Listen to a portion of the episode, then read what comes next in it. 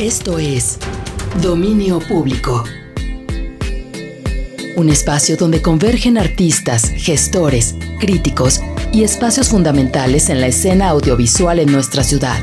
Dominio Público. Conduce Mónica Ashida. Bienvenidos. ¿Qué tal? Buenas noches. Bienvenidos una vez más a Dominio Público donde oímos historias, procesos y momentos del arte contemporáneo desde nuestra querida ciudad que está de gala y de fiesta por su cumpleaños, desde Guadalajara. Eh, le doy la bienvenida a los radioescuchas de esta ciudad, que en el 96.3 en Puerto Vallarta en el 91.9, en Ciudad Guzmán en el 107.1. También los invitamos a sintonizarnos en jaliscoradio.com y nos pueden, pueden estar en contacto con nosotros en todas las redes sociales con el arroba Jalisco Radio, Facebook, Instagram y Twitter. Yo también sigo estrenando Twitter y al parecer es un buen momento para que nos manden saludos, manden preguntas o comentarios. Eh, mi Twitter es arroba Ashida. Y bueno, pues esta noche, esta noche de fiesta de 14 de febrero, no solamente la ciudad está de fiesta, sino muchísimas parejas y muchísima gente. Nos acompaña un muy querido y admirado artista, Francisco Ugarte.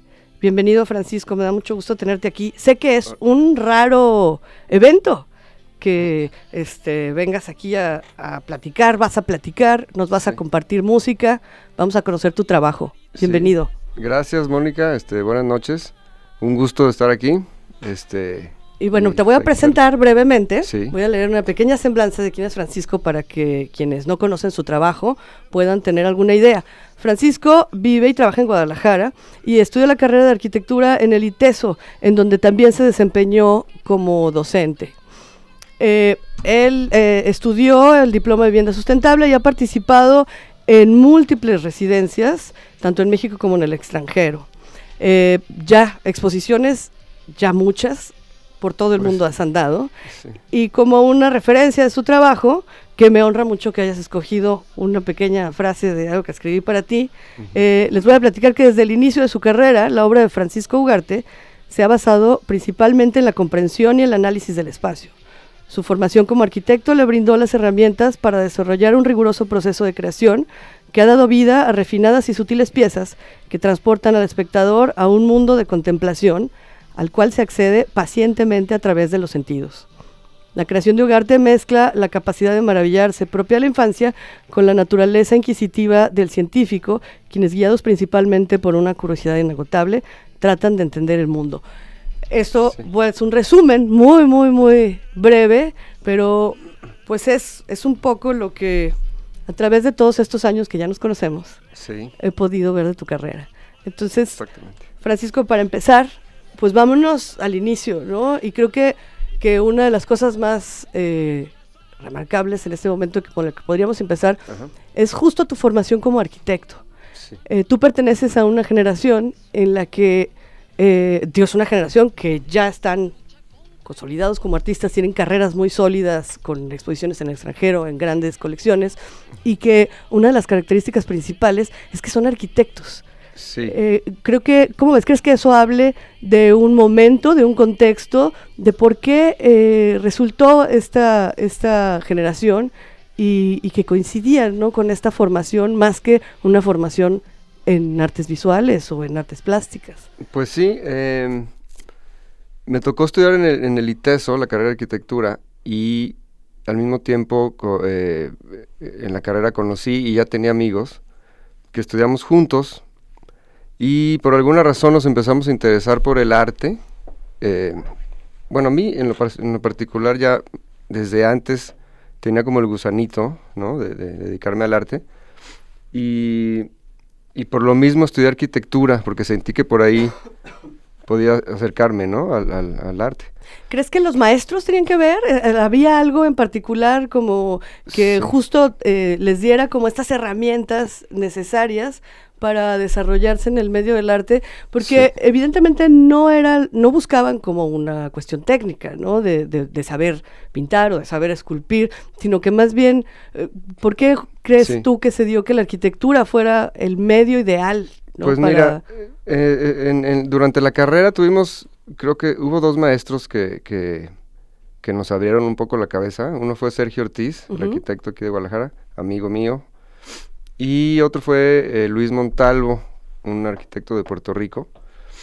Y este, de alguna manera, eh, en el caso de Sergio también como que él nos, nos, nos, introdujo un poco al arte contemporáneo, nos empezó a enseñar artistas y obras de, gente que estaba haciendo cosas interesantes. Y este, y nosotros nos empezamos a interesar y luego también eh, rentamos un espacio donde trabajamos juntos, éramos como ocho amigos. Sí.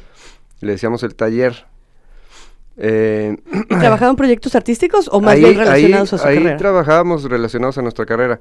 Pero ya después, eh, a través de Guillermo Santamarina, el curador de México, eh, como que nos, nos conocimos y y nos invitó a hacer una exposición.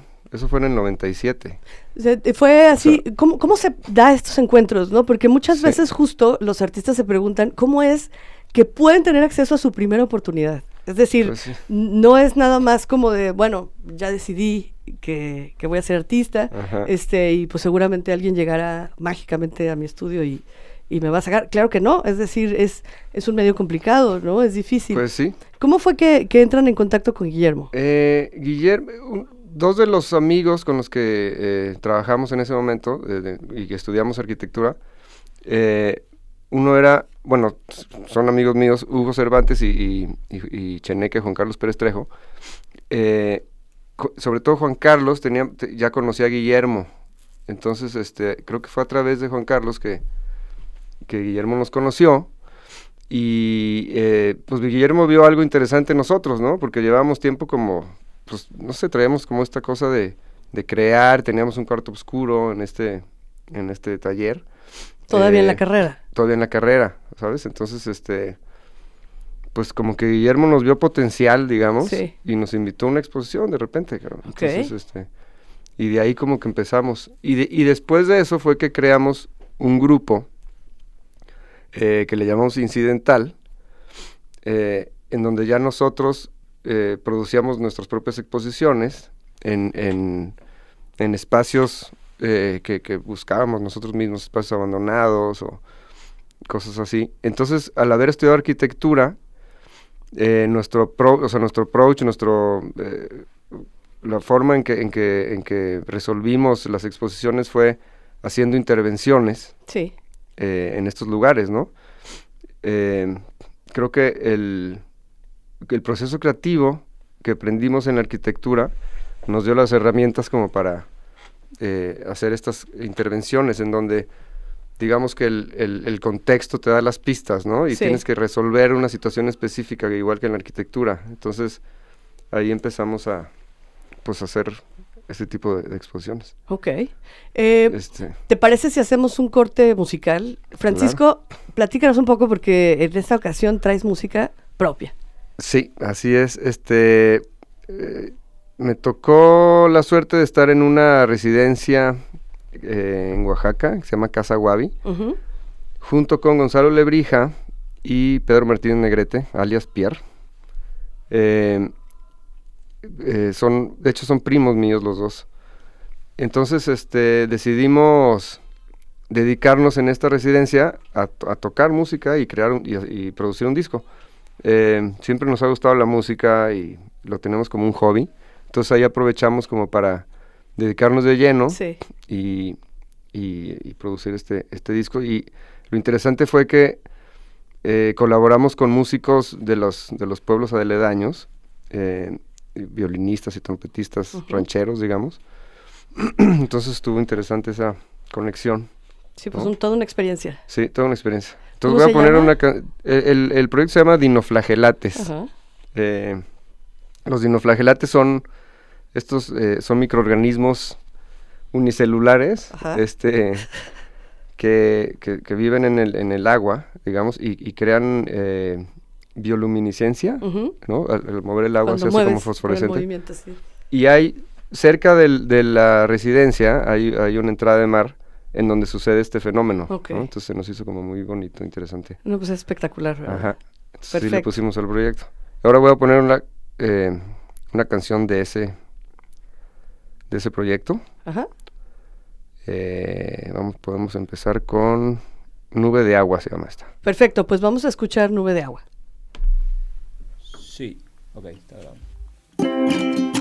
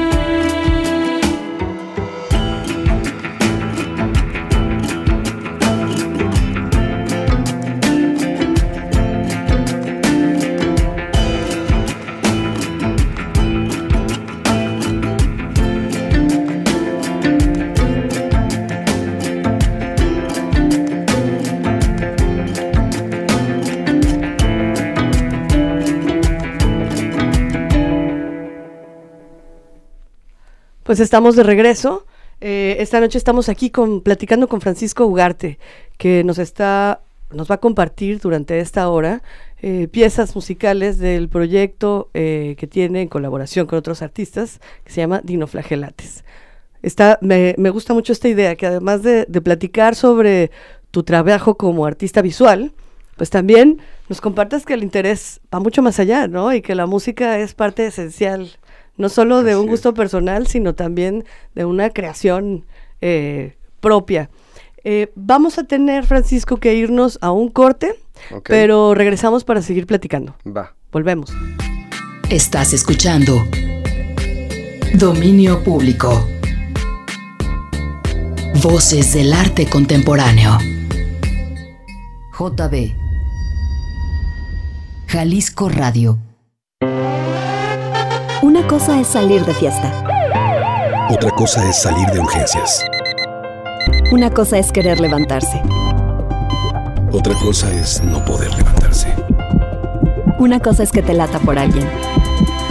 Otra cosa es morir por nada. Las drogas te llevan al peor lugar. Hay otro camino. Te ayudamos a encontrarlo. 800-911-2000. Escuchemos primero. Estrategia Nacional para la Prevención de las Adicciones. Secretaría de Gobernación. Gobierno de México. El jazz manouche se origina en los Países Bajos, Francia y Alemania y se ha esparcido por todo el mundo. En nuestra próxima sesión, los guitarristas José Díaz de León, de Alemania, y Eric Casten, de México, nos presentan un repertorio original que propone un balance entre las influencias latinas en el jazz manouche y el swing de los años 40. José Díaz de León y Eric Casten, acompañados por Oscar Santa Cruz en el bajo. Miércoles 19 de febrero, 21 horas, en sesiones en vivo de Solo Jazz desde Chango Vudú. Acompáñanos durante la grabación de esta sesión para Jalisco TV y Jalisco Radio y sumérgete en las sonoridades gitanas y el espíritu de Django Reinhardt de la mano de dos grandes guitarristas del Manouche. Te esperamos en Bruselas 34, casi esquina Libertad. Entrada libre. Invita Solo Jazz y Jalisco Radio.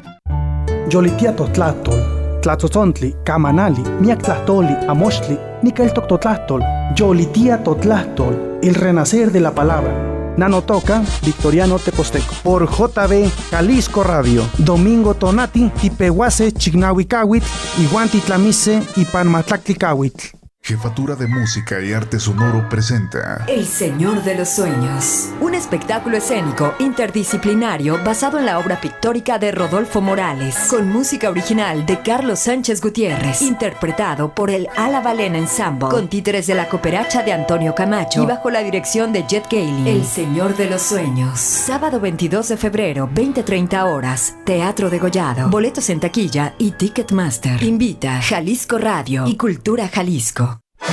Desayuna con la música de todos los tiempos. Opus Clásicos. Un recorrido musical por las obras de los grandes maestros. Opus Clásicos. Con la conducción de Guillermo Avisaki. Todos los domingos de 10 de la mañana a 1 de la tarde.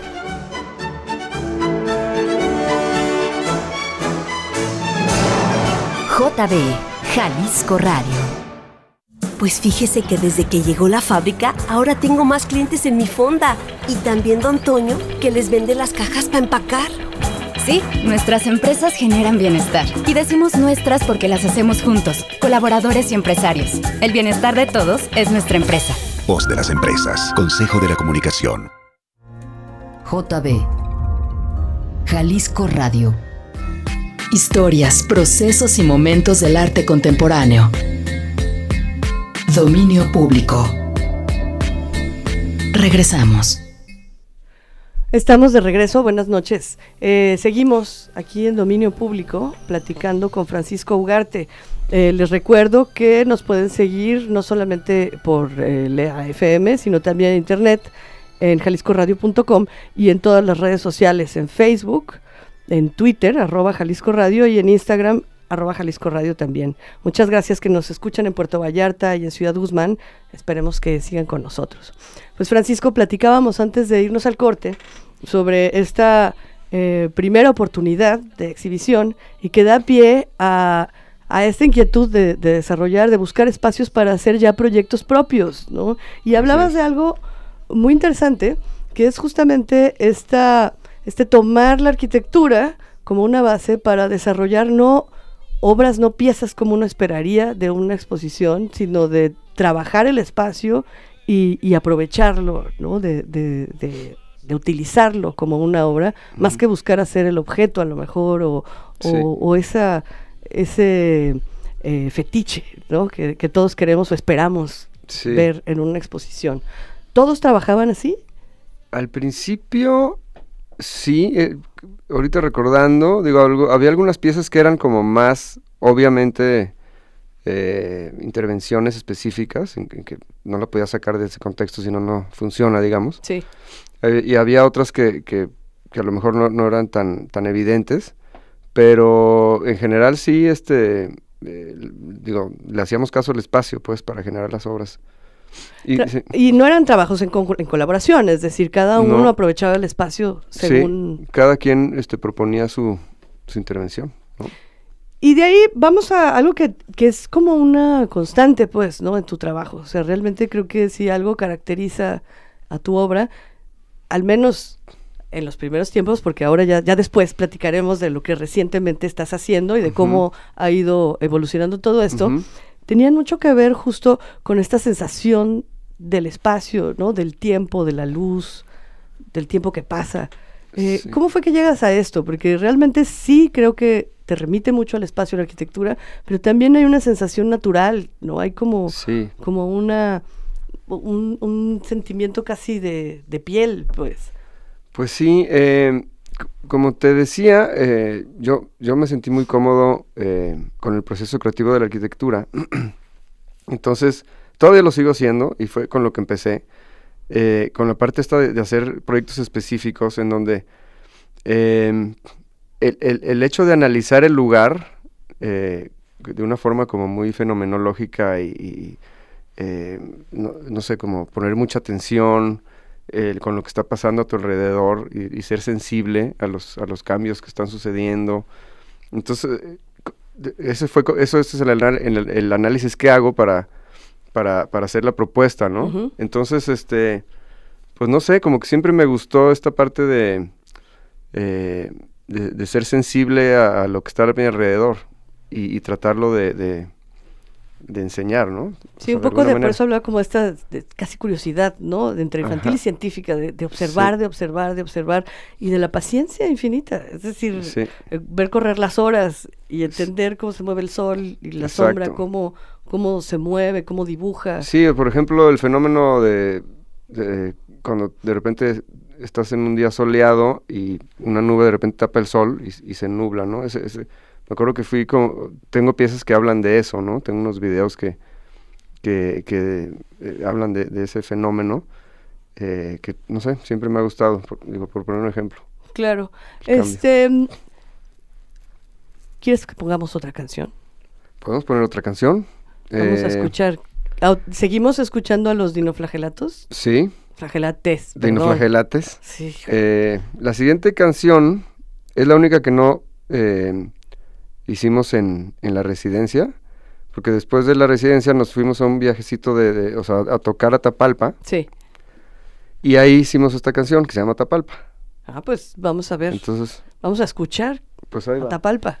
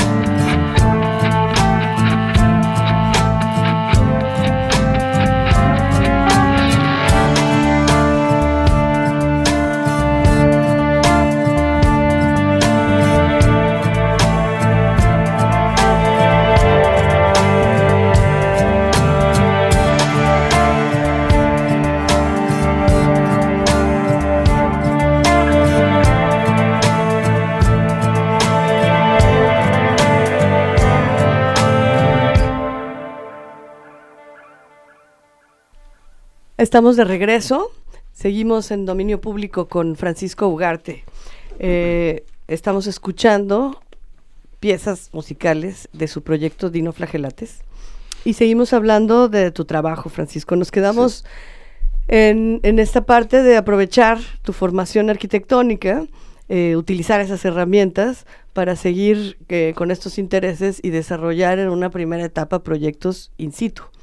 Eh, que es decir, son, son piezas de exhibición, ¿no? ¿no? No, en realidad no podemos hablar como de una obra que muevas de un lado a otro, sino que se adapta específicamente a un lugar, y de ahí... Casi siempre son efímeras. Exacto, no, no, puedes sacarlas a ningún lado, ¿no? Entonces, ¿cómo haces para mantener un estilo, es decir, hay, hay, como ciertas em, características, como en este caso las sombras, los dibujos, eh, las, las, accidentes ¿no? que, que, hay o que existen en los espacios.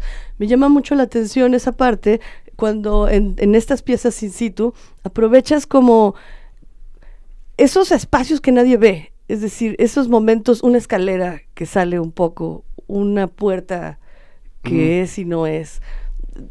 Puedes ver cosas que realmente para mucha gente pasarían desapercibidas y que sin embargo no solamente las ves, sino que a veces hasta las encubres más. Sí. ¿Cómo trabajas cada, cada espacio en específico? ¿Y cómo ha sido la diferencia entre estas piezas que nos remiten un poco como la naturaleza y el paso del tiempo y estas otras que es casi el interior, ¿no? Como la entraña del, del espacio. Sí, pues mira, cada, ahora sí que cada situación es específica. Entonces lo que, lo que trato de hacer siempre es como eh, dejar una cosa como muy intuitiva de qué es lo que más me llama la atención de ese espacio, de ese lugar. Eh, y casi siempre es un poco la primera impresión. O sea, después sigo pensando, ¿no? Y sigo dándole vueltas y sigo analizando. Y, casi siempre llego a, lo, que fue al principio, lo que más me llamó la atención. Entonces, lo que trato de hacer es, eh, con la intervención, es hacer algo como para, simplemente para ayudarlo, a, ayudar a lo que ya existe, a, que se vea más claramente, ¿no? Como a, eh, que, el espectador, gracias a, mi intervención, se dé cuenta de los atributos de ese lugar y de lo que sucede, ¿no? Con el tiempo y con... Es como una ayuda para, para sensibilizar a, y, entender el contexto en donde estás. Entonces tú como espectador al darte cuenta de dónde estás y cómo es tu contexto inmediato, como que eres, eh, eres sensible para, entender que, tú estás parado en ese momento ahí, ¿no? Y si te, si, te vas más lejos, pues estás ahí, estás en el mundo, estás en el universo. Exacto, empieza a extender. y es una cosa ya que se convierte como en introspectiva y, eh, no sé, eh, ¿cómo se dice? No fue la palabra, pero sí, te hace pensar en ti y, en tu posición en, en, en regresar, pues, ¿no? Sí, en el lugar en donde estás parado. Tienes un proceso de trabajo muy riguroso, ¿no, Francisco? es decir, eh, hay, hay siempre un, estudio del espacio, por supuesto, pero hay un trabajo, otra vez arquitectónico, ¿no? Maquetas, ah, dibujos, planos. Platícanos, ¿cómo es tu proceso de trabajo?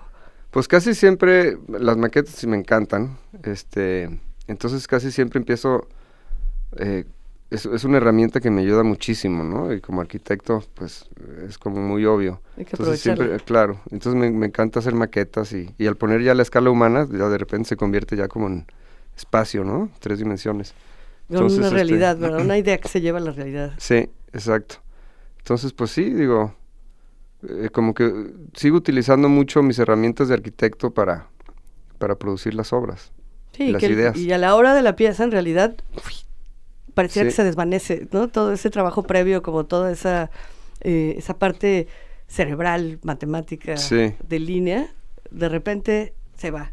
Así es. Platicábamos un poco también, eh, cuando estábamos escuchando el corte musical, de qué es lo que sucede, porque eh, esta, esta idea de, de trabajar proyectos in situ, pues te da mucha libertad, eh, te permite ¿no? crear cosas muy ambiciosas, eh, son proyectos para, para exposiciones, para, para muestras, para museos, para sitios específicos, pero a final de cuentas eh, hay un punto en el que tienes que regresar a un estudio ¿no? y empezar a, tener una vida pues entre galerística, entre de vivir del arte y entre crear piezas. ¿Cómo es que solucionas tú eh, el, llevar estas, estas eh, manifestaciones o estas experiencias eh, no matéricas a algo mucho más aterrizado que pueda ser objeto de, deseo para poseerlo, ¿no? Para tenerlo en casa, para... Pues sí, yo em, de repente me vi como con la necesidad de, de producir obras que por sí solas funcionen, digamos. Eh, al tener un, estudio ¿no? de arte, al dedicarme a eso, eh, entonces empecé, empecé haciendo también video. Eh, eh, con esta y, y, el video pues es, también tiene esta, esta, esta misma cosa como de eh, analizar, o sea, documentar una cosa específica que está sucediendo en, en, un paisaje, por ejemplo, ¿no? O sea, tengo varios videos en que son nada más tomas fijas, como si fueran ventanas, digamos. Sí y donde de repente es un paisaje y de repente sucede alguna cosa, ¿no? Que pasa una nube de polvo y luego se va. Entonces empecé también haciendo este tipo de videos, eh, como otro, utilizando otro medio, digamos, ¿no? Un medio diferente. Y luego también eh, empecé a trabajar con, con diapositivas, que eso lo sigo haciendo, Exacto. como tú bien sabes. Sí. Este, me, gustó la idea, siempre me gustó la idea de la, de la diapositiva. Bueno, es una cosa también como muy personal, ¿no? De niño, que me encantaba cuando en familia, ¿no? Ves este... la reunión la para reunión ver para ver las fotos. de la vacación y el aparato y el sonido y la luz, o sea, toda esta cosa. Entonces me encantaba este, me encanta este aparato, ¿no? Y, y me encanta la idea de la luz que se proyecta sobre el, sobre lo que ponga, le pongas enfrente, ¿no? O sea, digamos que la luz para que exista tiene que haber algo sobre lo que se proyecte, si, no, pues nada más se va. Exacto. Entonces empecé a utilizar esta idea eh, y empecé a utilizar diapositivas de una forma, no, no, no, exactamente con fotografías, ¿no? sino eh, eh, interveniendo las, ahora sí que las diapositivas y, trabajando con la luz y las proyecciones, etcétera. Esa fue otra cosa que, otro medio que, que, utilicé y sigo utilizando. Y también, después ya como una cosa ya más tradicional, digamos, empecé a, trabajar con la idea de dibujo, que, que pues eso me llevó a, pues, a, una serie de trabajos que sigo haciendo hasta la fecha y que he estado desarrollando, ¿no? Ya de muchos años. Y la idea principal fue utilizar el dibujo no tanto para representar algo, sino la otra vez la idea es como en lugar de que ahora el en lugar de que el espacio sea el protagonista, ahora los materiales son los protagonistas, ¿no? El, grafito y el papel, por ejemplo. Sí. Entonces, ¿qué puedo hacer con estos dos materiales, ¿no? Que como esa unión de estos dos eh, materiales en que al unirse crean algo, ¿no? Entonces empecé a, a, trabajar con la idea de la línea como tema principal del dibujo. Sí. No tanto como, o sea, la línea no para representar algo, sino la línea es el, el, la idea del dibujo, tema el tema, sí. exactamente. Sí. Entonces, este, pues sí, a, partir de ese tema he desarrollado un trabajo de dibujo ya, ya bastante amplio, digamos. Exacto. ¿Te parece si vamos a otro corte musical? Vamos a escuchar. Ahora vamos a escuchar. ¿Seguimos con dinoflagelates o vamos con...? Pues yo creo que vamos a seguir con dinoflagelates. Sí, perfecto. Nos gustó, este nos ha gustado, así es que sí. Ah, muy bien. Vamos por más. Esta es la única en que hay voz. Ajá. Se llama All This Time. Va.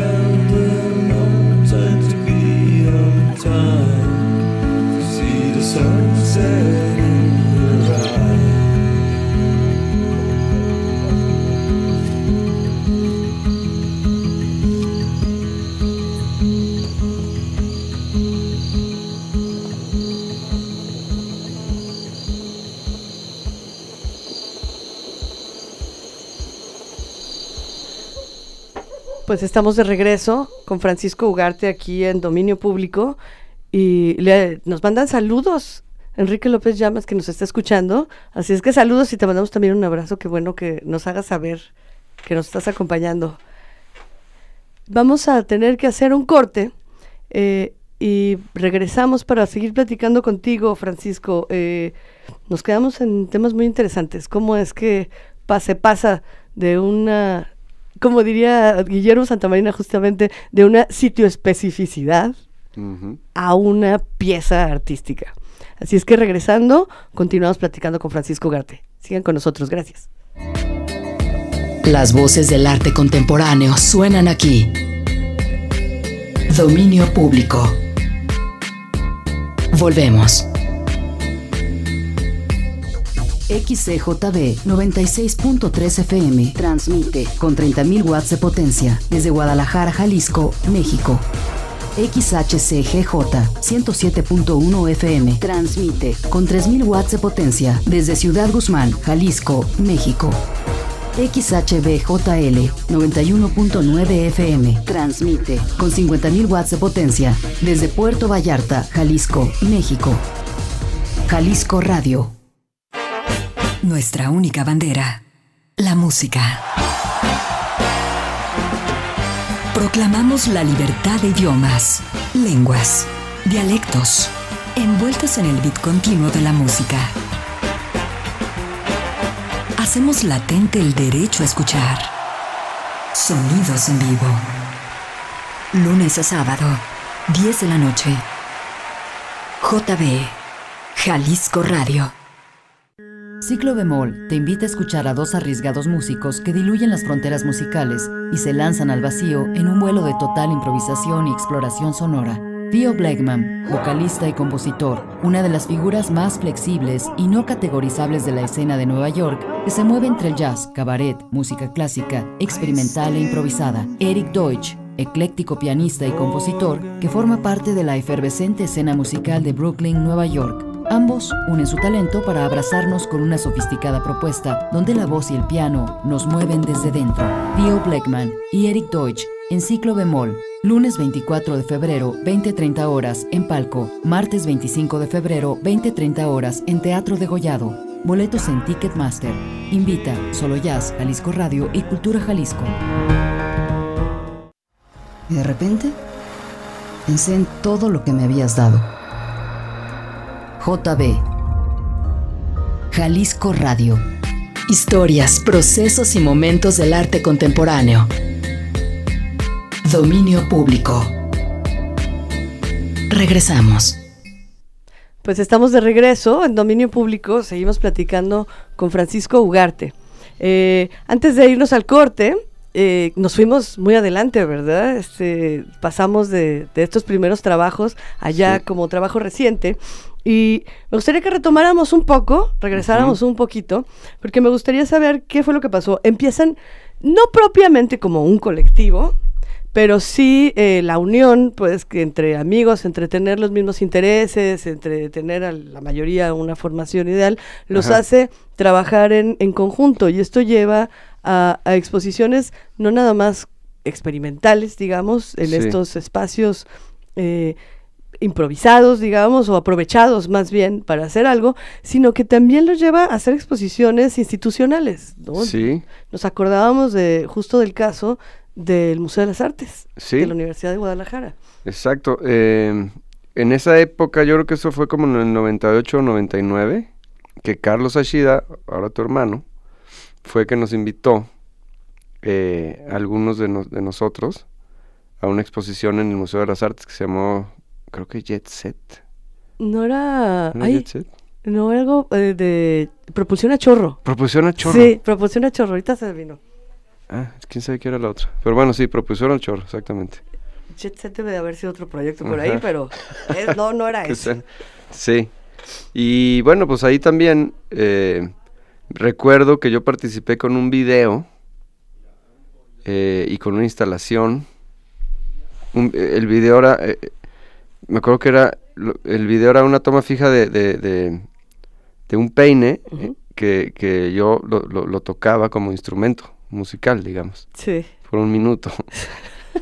sí. Ah, eso me hace, eso me hace recordar también. Ese video lo hice porque eh, cuando teníamos este proyecto que se llamaba El Chino. Ah, Ediciones El Chino. Ediciones El Chino. Sí.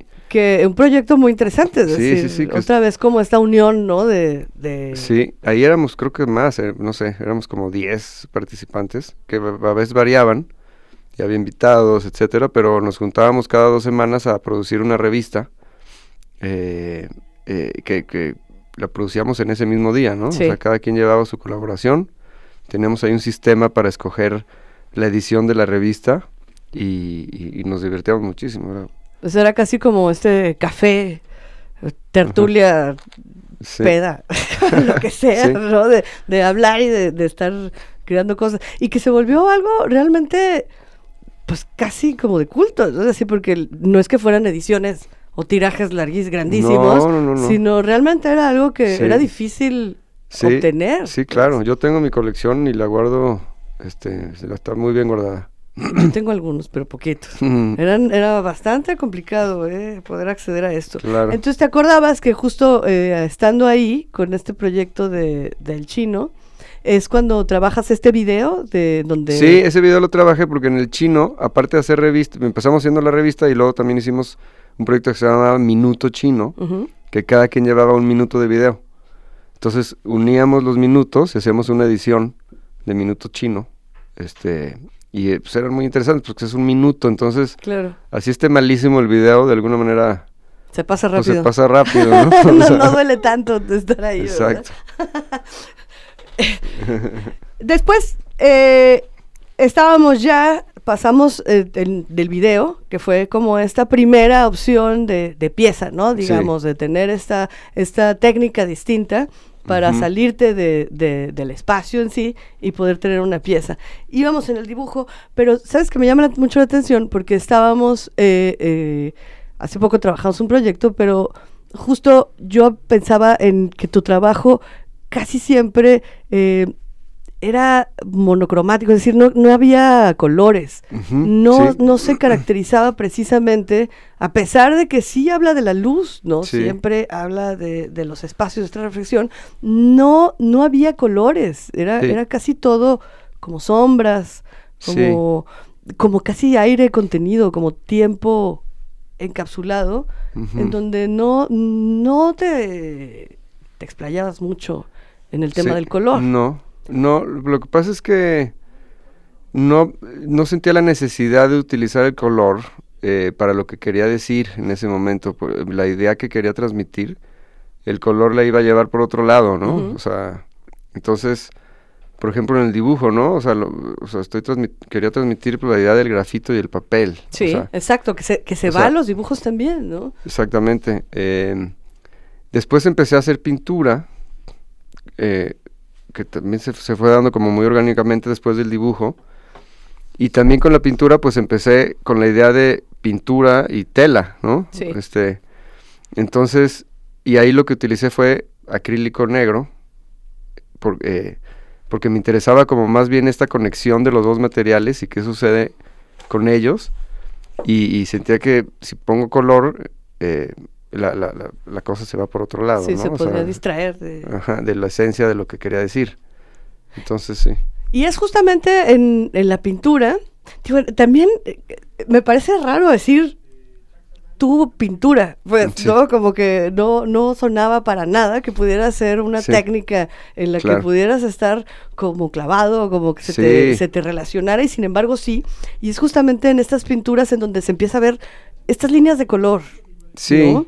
Muy sutiles, muy eh, casi a punto de salirse de, del lienzo. Del lienzo, sí. Este, pues ya, ya entrando como con la, con, la, con la pintura, que fue algo que la verdad es que estoy, o sea, como que por fin llegué a la pintura, ¿no? O sea, después de tantos años de, de, artista, llegué como al medio más tradicional, pero y, de una, o sea, como que, no sé, siento que ya por fin logré ser artista, ¿no? O sea, en, ese, en ese, con, con A mayúscula. Ajá, o sea, ahora sí soy pintor. Sí, muy bien. Y se me hace chistoso también como la idea de que hay muchos eh, gente, o sea, artistas que empezaron con la pintura y después se movieron a, medios alternativos, etcétera, ¿no? De arte contemporáneo.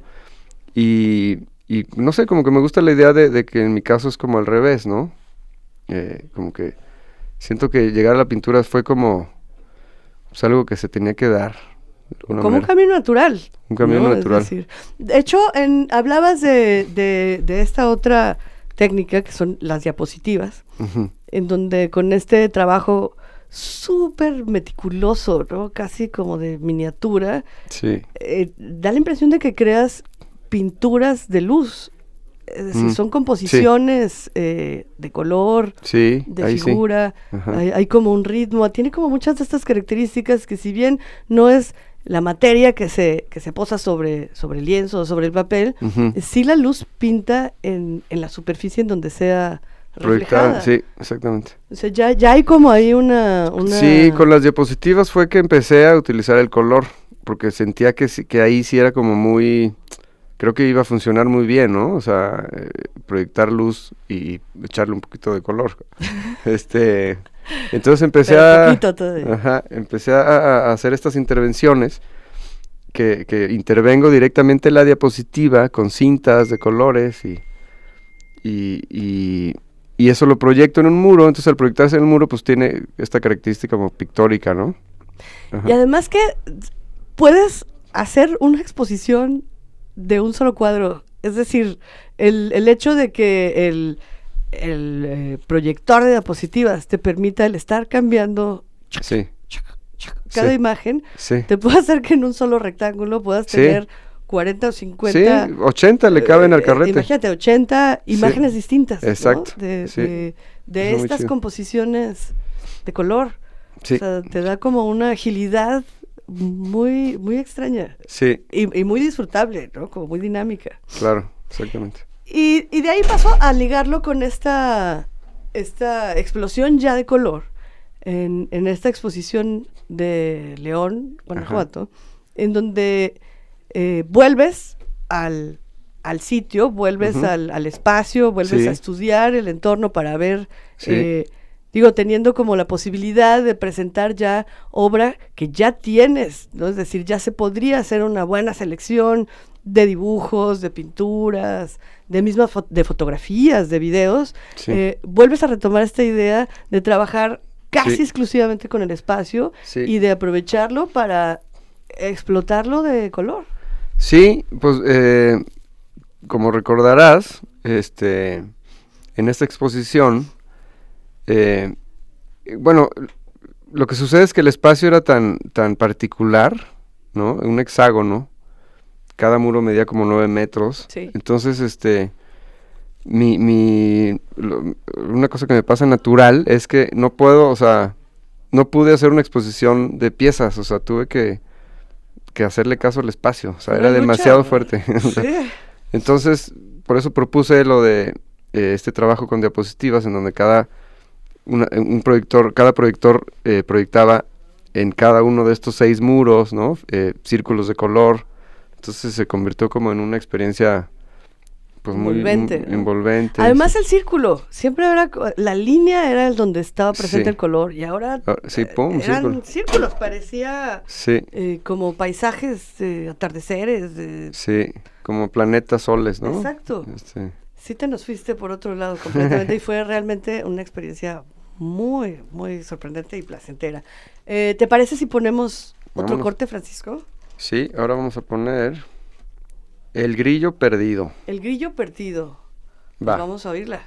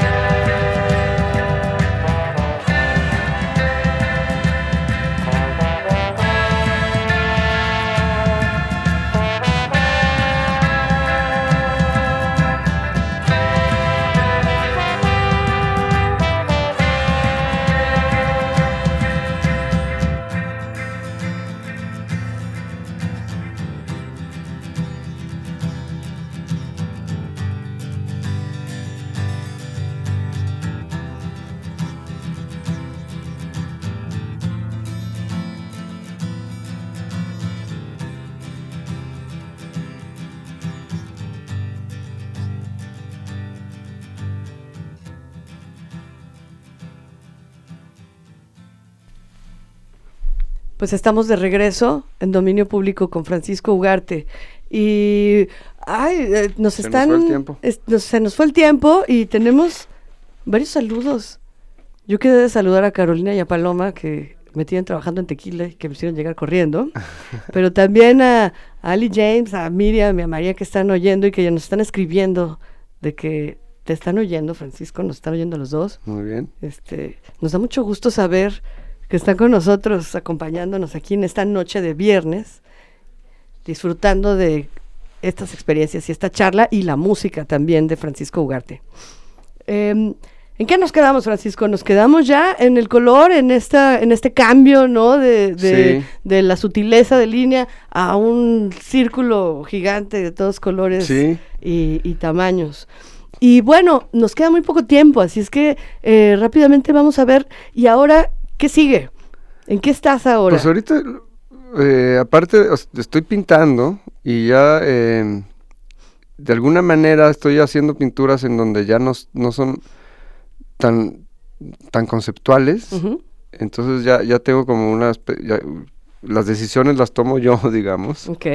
Eh, no, tan no, son, no son decisiones tan rígidas que siguen una idea, Siempre hay una idea detrás, claro, pero, pero ahorita estoy haciendo pinturas un poco más libres, aunque sí son si las ves, si tienen una cosa minimal, eh, eh, sencilla, digamos, de materiales, pero eh, compositivamente y, las decisiones compositivas y estéticas las estoy tomando un poco de una forma más libre, ¿no? Entonces también eso me tiene contento, ¿no? Dar es como ese paso también de, de quitarme lo rígido. De soltar.